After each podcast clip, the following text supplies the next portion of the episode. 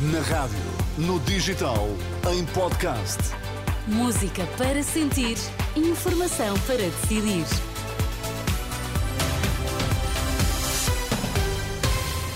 Primeiro, os destaques às duas na sua rádio. Entre duas e nove horas é a média de tempo de espera para doentes urgentes nos hospitais da região de Lisboa. O Sindicato dos Magistrados do Ministério Público responde e diz que quem tem falta de cultura democrática é Augusto Santos Silva. A média de espera para doentes urgentes varia entre 2 e 9 horas nos hospitais da região de Lisboa. Os dados do portal do Serviço Nacional de Saúde são das 10 da noite, mostram que há quem esteja há 9 horas para ser atendido no Hospital Amadora Sintra e o caso menos grave ainda é o que se vive no Garcia de Horta, em Almada, com uma espera média de 2 horas. Já no maior hospital do país, no Santa Maria, o tempo médio de espera era de pouco mais de 5 horas e 16 minutos para quem tivesse pulseira amarela, quando a, recomendação para estes casos é de uma hora.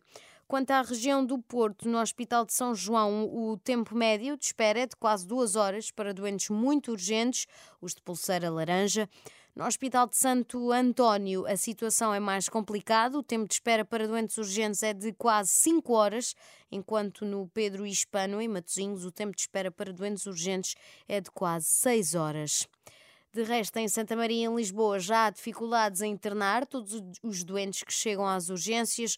João Gouveia, diretor da urgência, diz que estão a aumentar os casos de infecções respiratórias, sobretudo gripe temos alguns doentes eh, mais graves, mas ainda não com indicação de intensivos diretos. Sim, ainda na última semana estive a falar com os colegas de Infeto e da, e da PPCIR, portanto, do controle de infecção do hospital, e segundo eles a atividade gripal estava habitual para a época do ano. Só que a atividade habitual para a época do ano é uma atividade alta e, ainda, e provavelmente ainda vai aumentar no, em janeiro. Problemas dos internamentos que tenho dificuldade de, de internar doentes, que há muito poucas vagas neste momento no hospital. João Gouveia, diretor da urgência do Hospital de Santa Maria, em declarações à jornalista Anabela Góis. O presidente do Sindicato dos Magistrados do Ministério Público diz que quem tem falta de cultura democrática é Augusto Santos Silva. Adão Carvalho responde assim ao presidente da Assembleia da República, que lamentou as posições de Lucília Gago na Operação Influencer, que levou à queda do governo. Ouvido pela Renascença, o magistrado diz que a segunda figura do Estado tem dificuldade em lidar com o funcionamento da justiça. Quem tem falta de cultura democrática é o próprio porque tem alguma dificuldade em lidar com aquilo que é o funcionamento normal do sistema de justiça, um funcionamento eh, independente e autónomo, que é aquele que é próprio de um Estado de direito democrático. Eh, e, portanto, se há algo a censurar, é algumas das declarações que tem preferido. O presidente do Sindicato dos Magistrados do Ministério Público lamenta que Santos Silva, como segunda figura do Estado, não contribua para a confiança numa instituição como a da Justiça. É a resposta de Adão Carvalho a Santos Silva, que, em entrevista à Antena 3, acusou diretamente Lucília Gago de falta de cultura democrática.